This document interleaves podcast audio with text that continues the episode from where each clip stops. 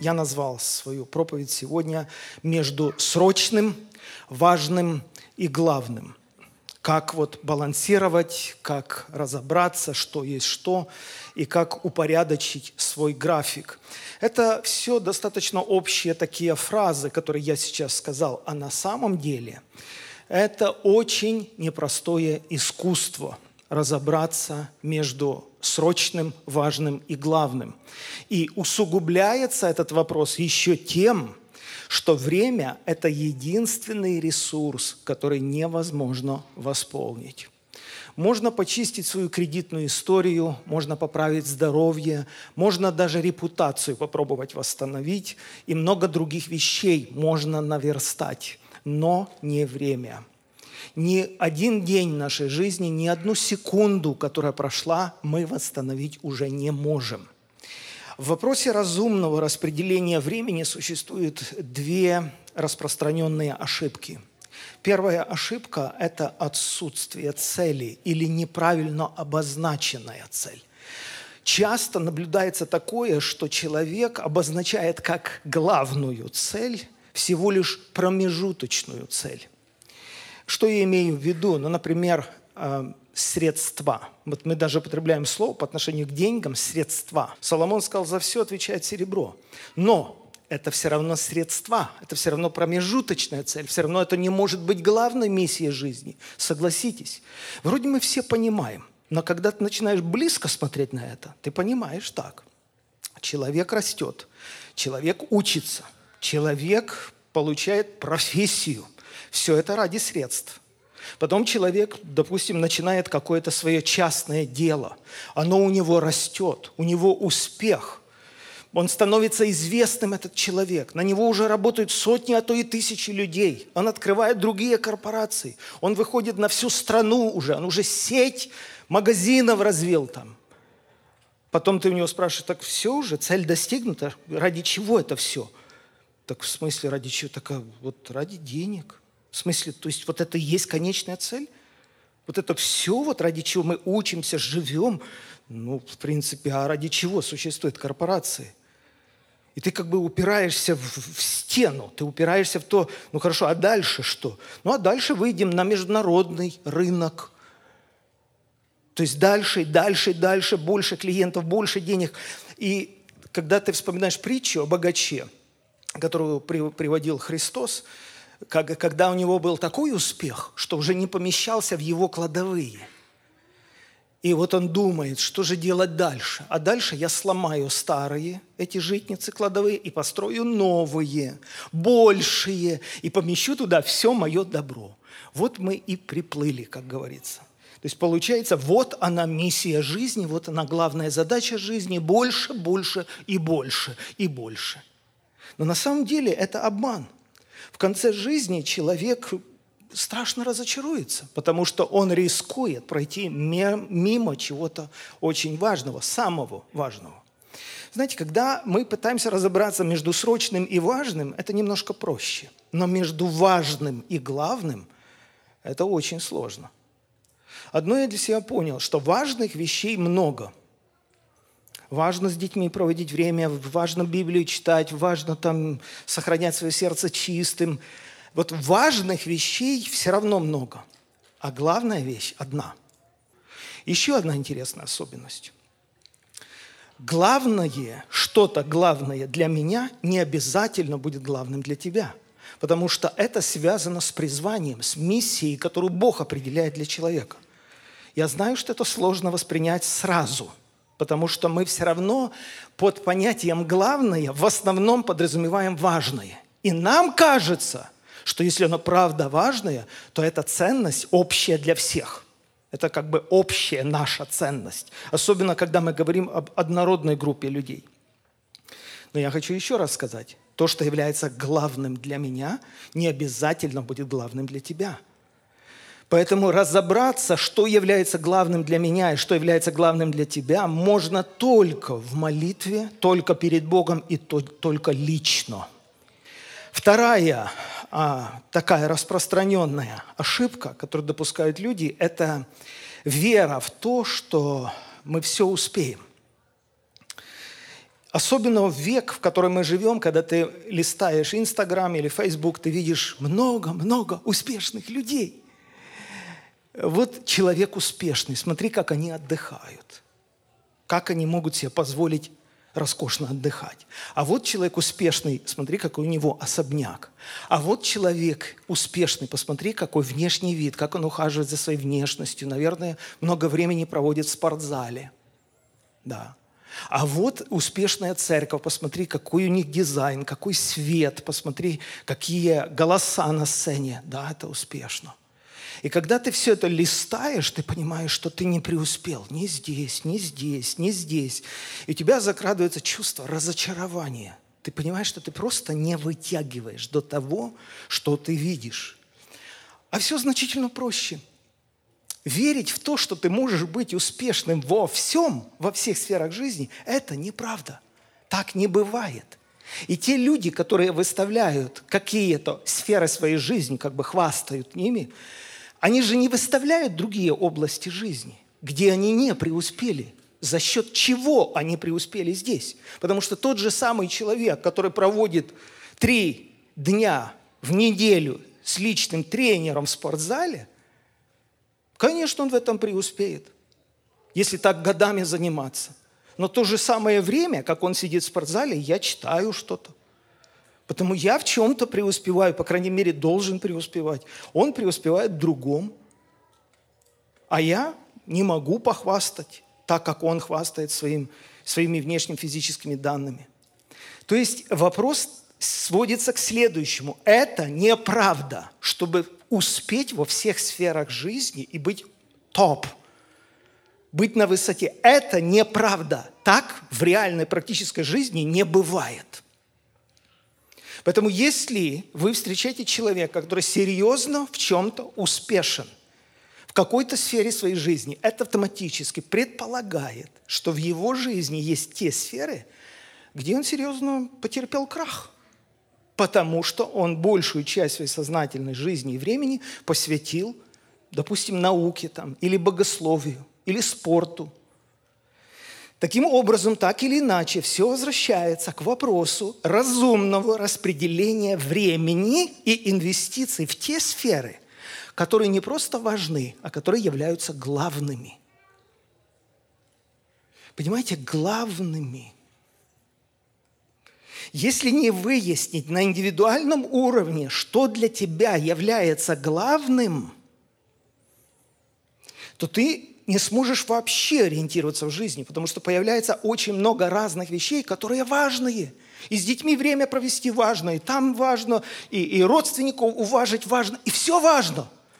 Но в итоге ты, ты чувствуешь, что ты, ты проходишь мимо чего-то главного. Это как навигационная система. Если ты не введешь конечный пункт назначения, final destination, она даже не активируется, она даже не запускается. Это обязательная функция, чтобы активировать твою навигационную систему. Ты должен ввести final destination. Если я не выясню для себя, а это возможно только в молитве, только перед Богом, который сам обозначил для меня главную миссию жизни. Дру- другого места я не знаю, где можно ответить на такой сложный вопрос. Если я сам для себя молитвенно не разберусь, что для меня является главным, вообще механизм не запускается. Я, я напоминаю, моя, моя жизнь, мое расписание напоминает воду, вылитую на землю. Она всегда течет путем наименьшего сопротивления, ниже, ниже, ниже. Где легче, где удобнее, где интереснее, где вкуснее. Так мы живем. Только человек, у которого есть конечная цель, и он хочет ее достичь, будет сопротивляться, будет двигаться, будет бороться. Даже если он потеряется, что делает навигационная система? Она ресет делает, перезагрузку делает. Даже если ты не туда пошел, даже если ты запутался, даже если ты сорвался, накуролесил по жизни всего. Так делает Бог, так делает Святой Дух. Происходит перезагрузка, в тебе снова появляется ясность, потому что ты знаешь, что определено Богом для тебя. У тебя появляется сила, у тебя появляется ревность, у тебя появляется печаль, что ты потерял время, что ты потерялся в этом большом городе. Но ты все равно выйдешь на дорогу, если ты понимаешь, что Бог для тебя определил. Потому наш разговор сегодня не пустой разговор. Не между прочим, это не зря потраченное время. Это не философия такая отдаленная от действительности. Просто этот разговор потребует серьезного, скрупулезного усилия каждому отдельно разобраться, что же все-таки является главным. Потому что в конце жизненной дороги, когда мы все узнаем, что Бог определил для каждого из нас, то для многих будет большим разочарованием, что мы делали много важных вещей, но прошли мимо главного. Согласитесь, это будет большое разочарование.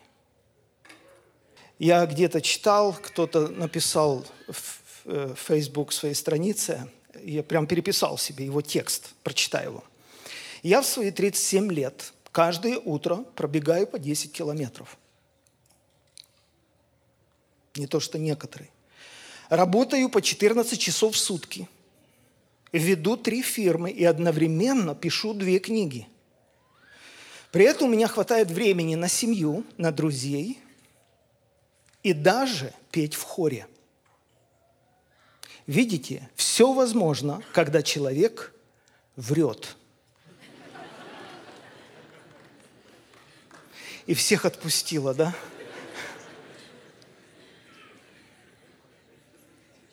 Врет. Потому что так не бывает. Конечно, мы хотим, конечно, мы пробуем. Конечно, люди нашего возраста, которые приехали в Соединенные Штаты, в своем большинстве это не лентяи. В своем большинстве люди серьезно хотят много успеть. Заняты, учатся. Просто видно, как люди тяжело работают. Респект, уважение. Уважение к нашему поколению. Но мы же не учитываем, что у нас есть предел. Есть предел нашей даже стрессоустойчивости. Мы срываемся. Я не говорю уже о физическом здоровье. Я не говорю о людях, знаю лично, которые заболели и не вылечились, и даже умерли из-за того, что работали на трех работах. Все надо, надо, надо, надо. А ты знаешь свой предел? Ты свой предел знаешь? Конечно, кто-то мне скажет, ну, Александр, ну вы даже не представляете, мне нужно, это такой сезон, мне просто нужно прорваться.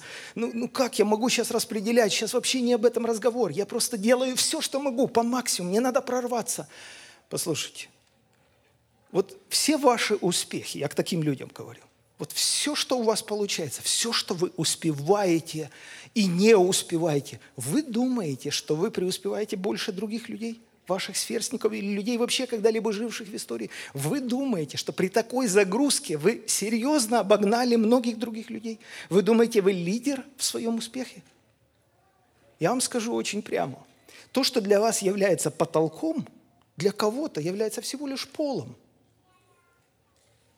И речь идет о людях, которые точно так же, как и вы, имеют 24 часа в сутках – Просто у них другое умонастроение. Просто у них другое отношение к расписанию.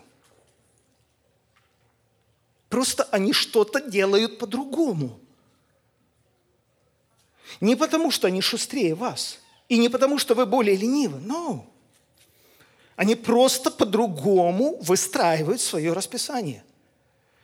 И я прихожу с возрастом к заключению, что это великое искусство – ориентироваться в ситуации и быть способным к перезагрузке.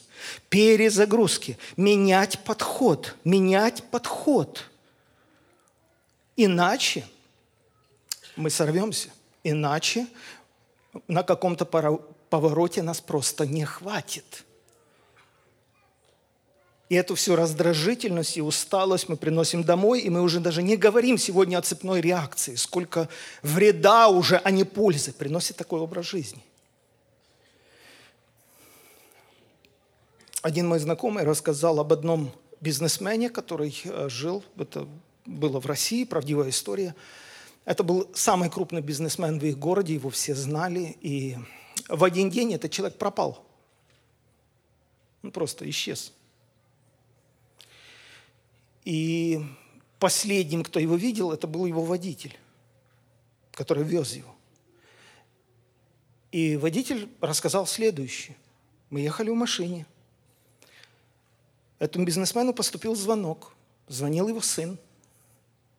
Он кричал в трубку. Говорил, папа, ты меня подводишь. Я уже устал здесь, я торчу, я жду. Ты обещал перевести деньги на мой счет. Ты всегда такой, да пошел ты. Он бросил трубку. Через полминуты раздался второй звонок. Звонила жена. Ты хоть смотрел на часы? Ты хоть понимаешь, сколько времени? Ты же обещал, что мы сегодня пойдем на концерт. Мы же купили билеты, мы же договаривались. Ты понимаешь, что срывается наш поход в театр? Он пытался что-то объясниться, пытался сказать, что у него был тяжелый день, что случились непредвиденные вещи. Она бросила трубку.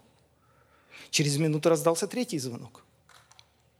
Звонил важный человек и говорил, ты все еще не закрыл проект, сроки все исчерпаны. Ты должен вернуть те финансы, которые занимал на определенное время. Я тебя уже предупреждал. Больше предупреждать не собираюсь. И он тоже положил трубку. И дальше произошло вот самое неожиданное. Этот бизнесмен обратился к водителю и сказал, останови машину. Тот остановил машину, он вышел на улицу и исчез. Несколько лет его не было. Никто не знал, куда пропал этот человек. Через несколько лет его жена была на рынке, покупала какие-то вещи, и там сидела группа бомжей – она проходила возле, возле них и увидела знакомые глаза. Она не поняла сразу, что бы это значило. Вернулась, пыталась разглядеть, думала, обозналась. Ближе, ближе, ближе оказался ее муж.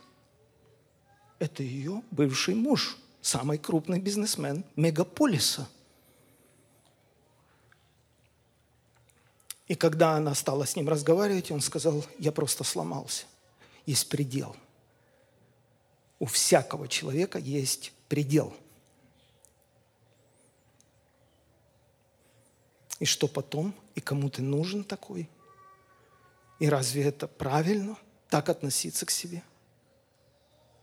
Потому есть какие-то закономерности, есть какие-то вещи, которые обязательно необходимо учитывать, как максимально эффективно расходовать временной ресурс, поскольку он не возвращается.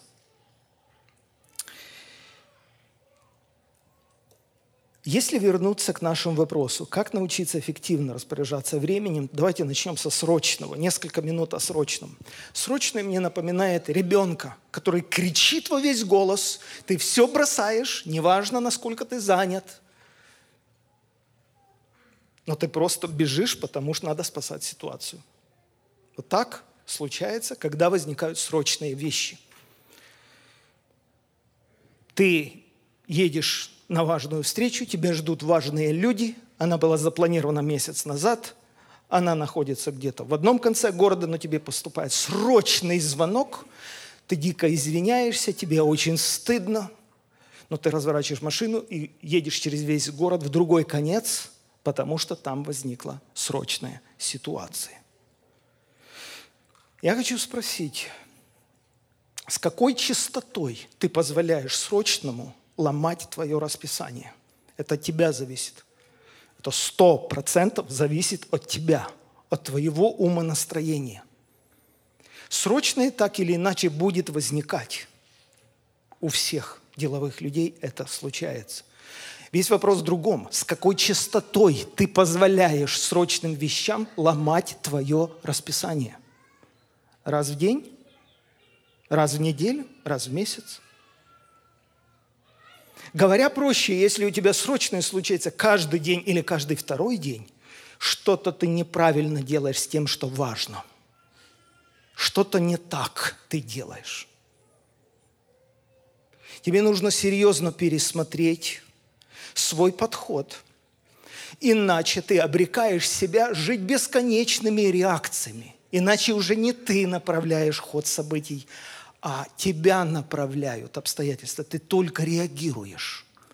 Бог сказал Израилю, что ты будешь главою, а не хвостом. Я ни разу не видел животное, которое бегает задом наперед. Бог использует такой образ животного, Потому что именно голова дает направление туловищу. И Бог сказал, ты будешь направлять, а не тебя. Ты будешь направлять события. Тем более мы говорим о сфере твоей деятельности, которой ты занимаешься. Поэтому почему кто-то должен все это перекроить, переиначить и направлять тебя, а ты живешь постоянными реакциями. Ты хвост. Это не то, что Бог предусмотрел. Это в корне что-то неправильно происходит с нашим планированием, с нашим расписанием. Поэтому со срочным такое дело. Срочное стоит делать только в том случае, если это угрожает важному. И это знаешь только ты один – в свою очередь, важным стоит считать только то, что соответствует главной миссии. Может быть, для него это и срочные. И он тебе звонит, и кричит, и требует, и объясняет. Но ты должен сам себе ответить, это для тебя важные? Иначе тобой будут бесконечно манипулировать. А вот между важным и главным разобраться значительно сложнее. Как я сказал, даже вот наша однородная аудитория, даже муж и жена могут по-разному видеть главное в своей жизни. Почему так? Мы же одну Библию читаем, мы же как бы общие ценности имеем. Почему так?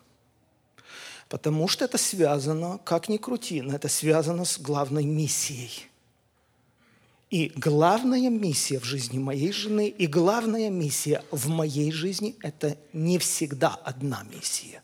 Ты не можешь скопировать мое главное, потому что я тебе нравлюсь, и сделать это главным в твоей жизни. No. Ты создан Богом, ты уникальный. Бог является автором твоим. Бог знает, что для тебя главное. Более того, у нас сезоны разные. Может быть, это главное в этом сезоне, но этот сезон пройдет. То есть есть определенные сезоны, и потом ты не можешь скопировать то, что для меня является главным. Ты не знаешь, какой сезон жизни я прохожу. Другими словами, в который раз повторяю главную формулу. Без Бога ты никогда не определишь, что является для тебя главным. Это невозможно сделать без Бога. Ты ни у кого это скопировать не сможешь. Это только решается перед лицом Божьим и только для тебя лично. Есть интересный текст, а, записанный а, в Евангелии Матфея, в 23 главе. Он нам поможет разобраться. Я коротко. «Горе вам, законоучители, фарисеи, лицемеры, потому что вы отдаете десятую часть урожая укропа – все знают, что такое укроп, да? Вы отдаете десятую часть укропа, мяты и тмина Богу. Какие примерные люди. Какое почитание Божьего закона. Куст укропа, который человек срывает, чтобы добавить вкуса в блюдо свое – он следит, наверное, палочки ставит где-то у себя, там отмечает, что он уже девять раз срывал с этого куста, а вот эта десятая щепотка, он ее отдельно в коробочку крышечкой накрывает, потому что Божий закон предписал десятую часть, даже укропа отдай Богу. Какие примерные люди. Какое почитание. Христос дальше говорит, при этом вы оставили главное в законе или важнейшее в русском синодальном переводе. Это справедливость, милость и верность. В сравнении с тем, что вы делаете, это нужно делать. Но этого оставлять никак нельзя. Но вы же этого даже не видите. Вы не разобрались, что второстепенное и что главное. Вы не разобрались что второстепенное и что главное. Как такое могло произойти? Мы читаем одну книгу, мы смотрим один и тот же Божий закон. Как это возможно? Почему вы так скрупулезно исполняете эти предписания, а главного в законе Божьем не видите? Знаете, сколько таких людей между нами? Очень много. Очень много, потому что вот это главное, оно, оно открывается Богом.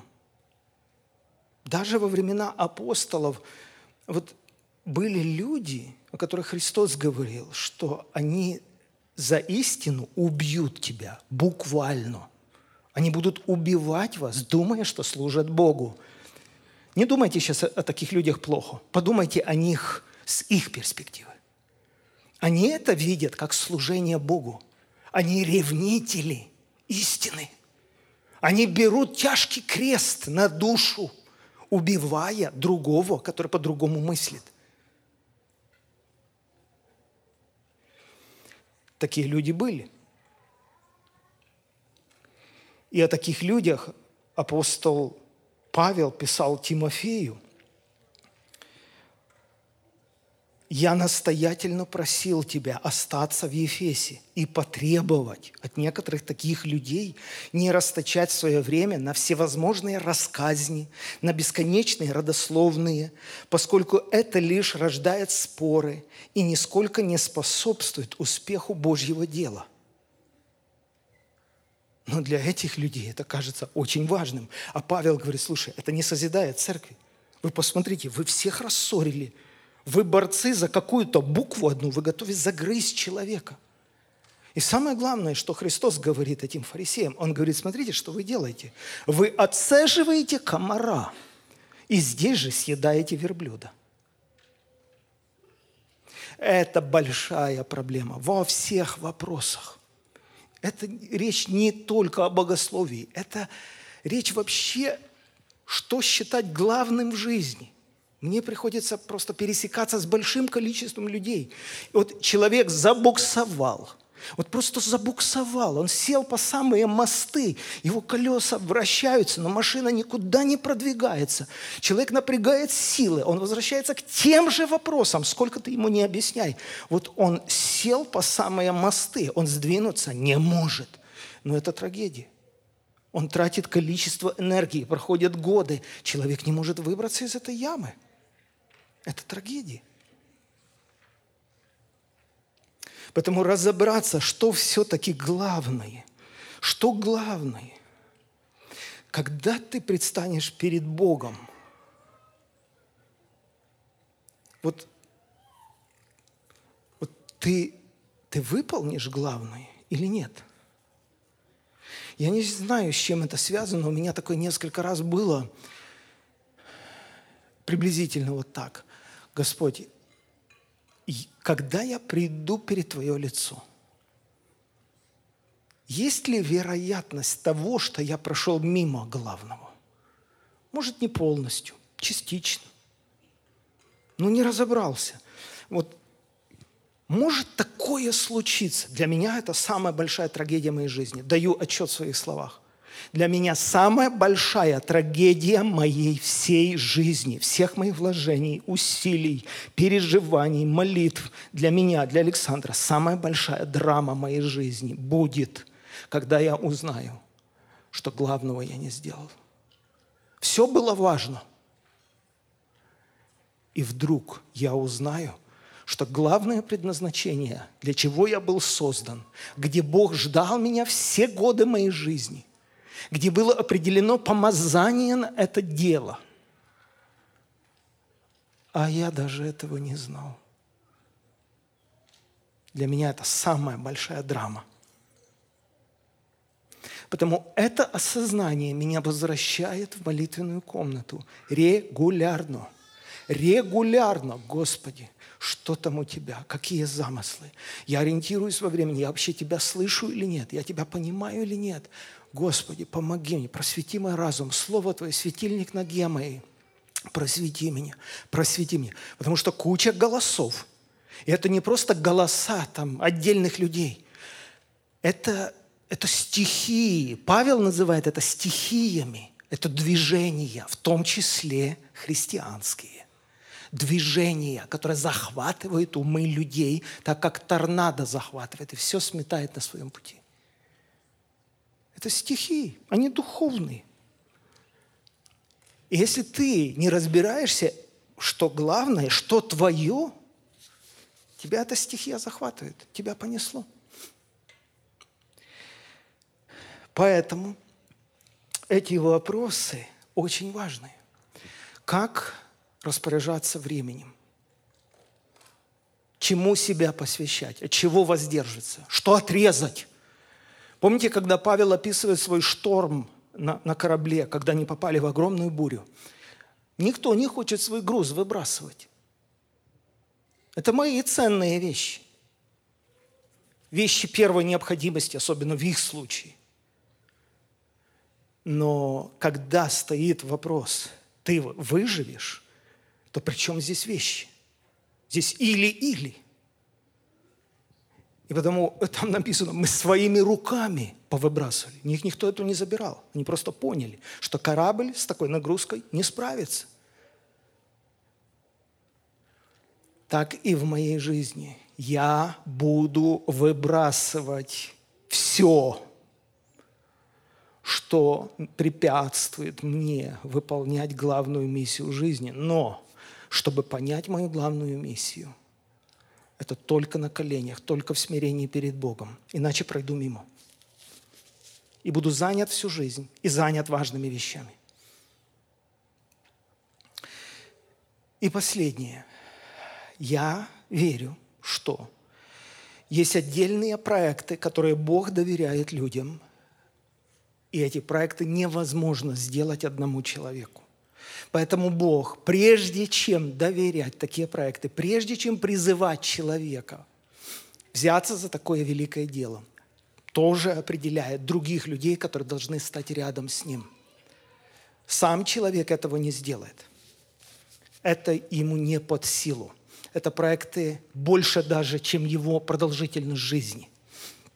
Должны прийти другие люди. Обязательно. Когда-то Джон Максвелл хорошо сказал, что настоящий лидер – это не тот, у которого золотые руки, он все может делать сам.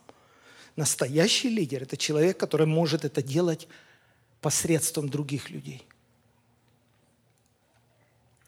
Поэтому Бог помазывает людей отдельных и других помазывает.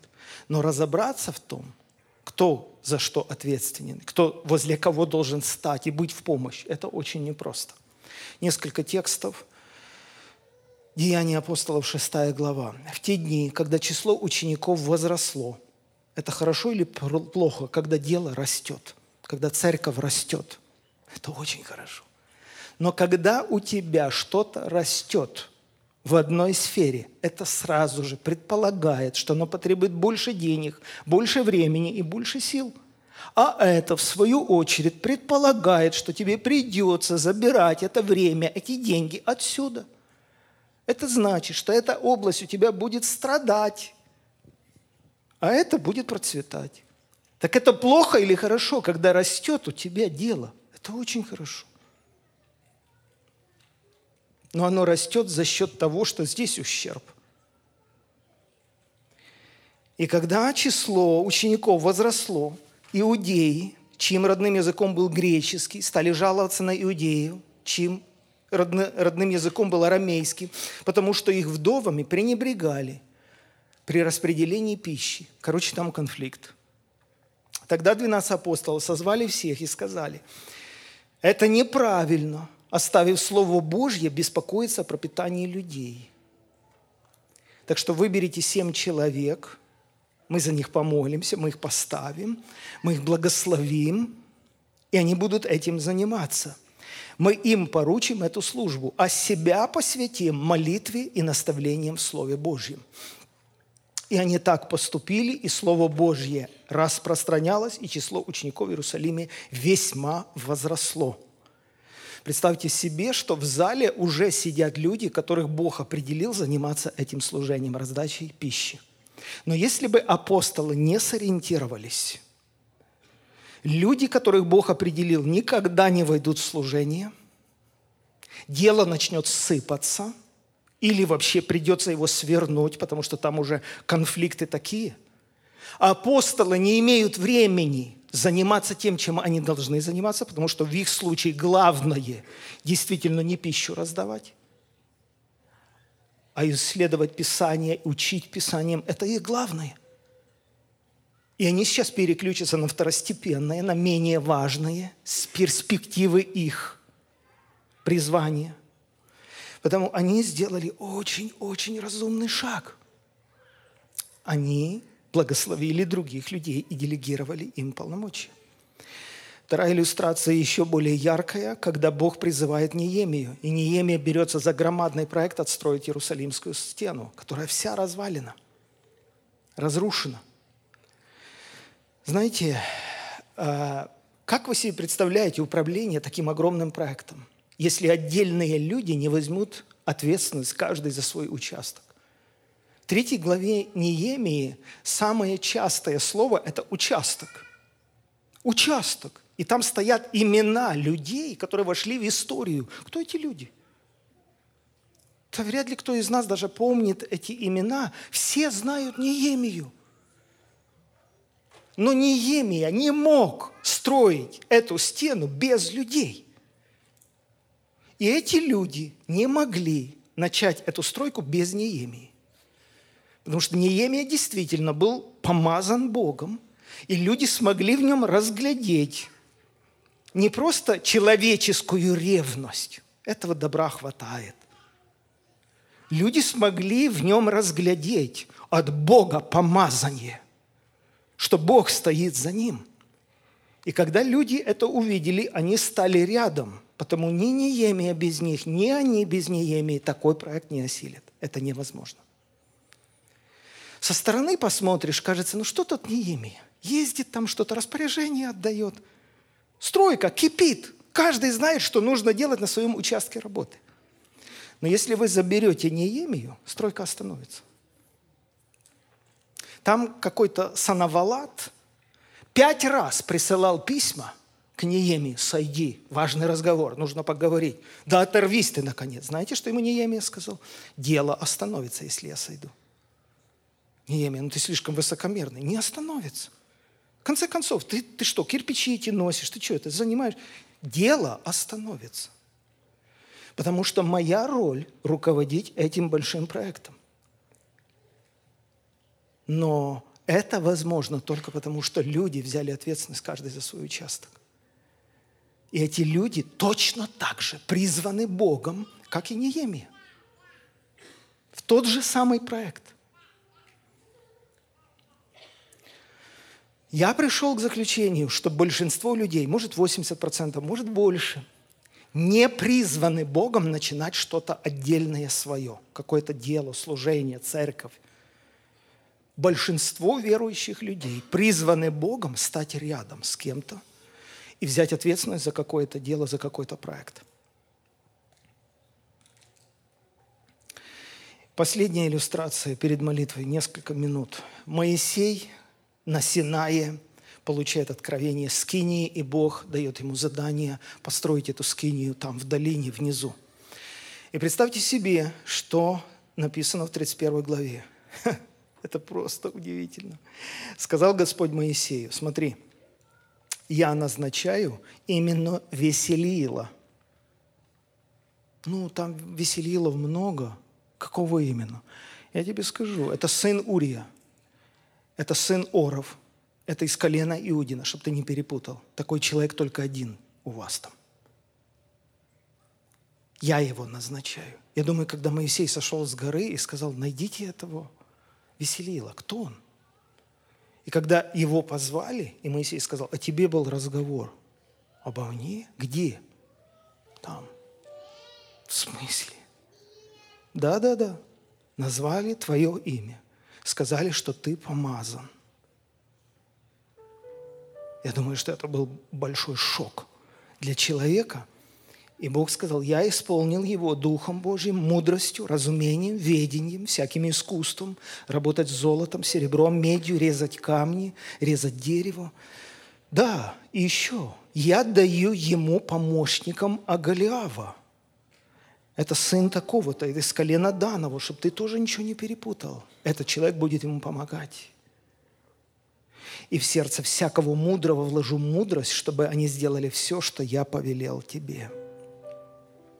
Смотрите. конкретные люди, никакой подтасовки, никакой конкурсной основы. Кто лучше? Принесите свое резюме. У нас пять специалистов, надо выбрать одного, лучшего. Посмотрите с перспективы Бога. Конкретные люди призваны Богом сделать конкретную работу – в которой Бог будет им содействовать. Это их призвание. Это не просто их частная какая-то инициатива или сочувствие Моисею, или симпатия, или одолжение. Ладно, давайте сделаем это Моисею, он так плохо умеет это делать. Ладно, давай я сделаю тебе. Но это призвание. Это самое настоящее призвание. Это главное. В их жизни это главное. Они не просто вошли в историю Библии. Это и есть главное. Занимались ли эти люди другими вещами? Разумеется. У них были семьи. Они делали много важного. Но было что-то главное. Потому когда мы сейчас смотрим на нас, первое, время – это единственный ресурс, который никто не сможет восполнить. Второе, очень много разных искушений. Заманчивых предложений, которые на самом деле очень лестно звучат и, и обещают тебе большой успех. Разрешите мне полторы минуты, я приведу личный пример. Это правда было со мной. Когда у нас уже была небольшая студия, уже мы, мы успели скупить кое-какое оборудование, лет, может, 18 назад, может, 20. И приехал один человек с Нью-Йорка. Он был человек неверующий, но ему нужно было отснять много здесь разных интервью, и он искал место, студию, какое-то оборудование, э, чтобы отснять это для своего фильма – и кто-то, наверное, им порекомендовал прийти к нам. Я помню, как мы сидели в офисе, и этот человек посмотрел, что у нас есть, и сказал, «Э, я вам смогу вот столько заплатить, но мне нужно это все у вас заарендовать на 6 месяцев. Когда он назвал сумму, на тот момент я таких сумм вообще не видел. Это были большие деньги. Как оно случается? Ты сразу видишь вот эти деньги, эти, эти возможности, да? Ты видишь возможности, да? Что эти деньги могут тебе дать, что ты сможешь на них приобрести, сколько доброго сможешь сделать. Мы в то время подписывали контракты, вещания. У тебя сразу такая картина, сколько ты можешь сделать. Ты даже благодарен Богу за такое чудо. Сколько раз такое случается? На ровном месте человек предлагает тебе это. И я сижу и молюсь внутри. Господь, что это? Ну что это? Не надо ему сейчас что-то ответить. Я надеюсь, вы мне верите. У меня внутренний голос. Это даже не голос, это озарение. Это вот просто озарение что тебе предлагают эту сумму, чтобы ты закрыл рот на 6 месяцев и не смог произвести ни одной передачи. Как кто-то монету перевернул. Я увидел совершенно другую сторону. Я подумал, никто не смог бы закрыть мне рот на 6 месяцев. Здесь приехал человек с Нью-Йорка, который нашел способ, как лишить меня возможности – записывать передачи, записывать проповеди. Шесть месяцев. Вау! Он нашел возможность закрыть мне рот. Шесть месяцев моей жизни. Какая разница, какая сумма? Это шесть месяцев моей жизни, которая не повторяется. Я вам свидетельствую правду. Оно как, как, как пелена упала с глаз. Я его поблагодарил и ему отказал. Он больше не вернулся без молитвы, без содействия Духа Святого мы не выйдем из очень многих подобных перекрестков. Мы обязательно уловимся. Это очень тонкие щепетильные вещи. Но жизнь проходит. И очень хотелось бы, чтобы она прошла с максимальной пользой.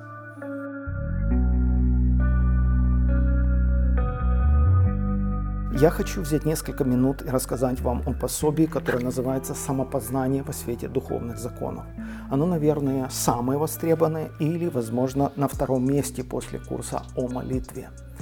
Это курс, который включает в себя 12 уроков, 12 сфер нашей души или интеллекта, нашего духа. Это попытка найти себя, разобраться, кто я и как Бог смотрит на меня – я знаю, я понимаю, что сегодня существует огромное количество литературы и всеразличных ресурсов, но все равно попытка понять себя и определить себя во свете Божьих законов – это очень важно.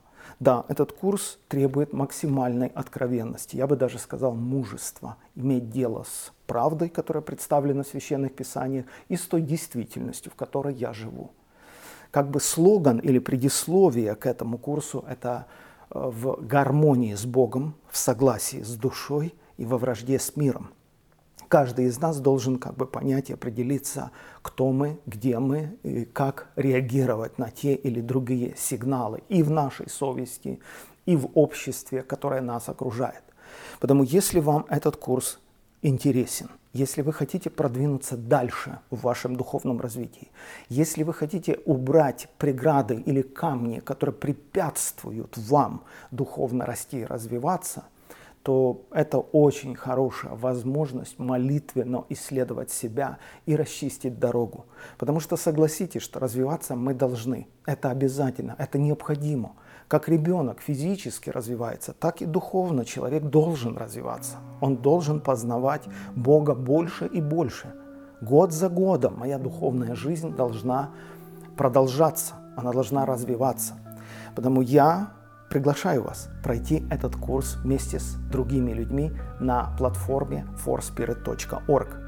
Если вы хотите распечатать это пособие и пройти в ваших домашних группах, в вашей поместной церкви, или вы хотите предложить пастору, если не весь, не весь курс, то хотя бы отдельные его части, хотя бы фрагменты или отдельные уроки, их можно пройти со всей церковью. Так делают многие, и это приносит хороший плод. Потому ожидаем вас на нашей странице forspirit.org. Самопознание во свете духовных законов. Приглашаем вас пройти онлайн-обучение вместе с другими студентами на платформе forspirit.org. Набор в группу уже открыт. Не пропустите этой возможности.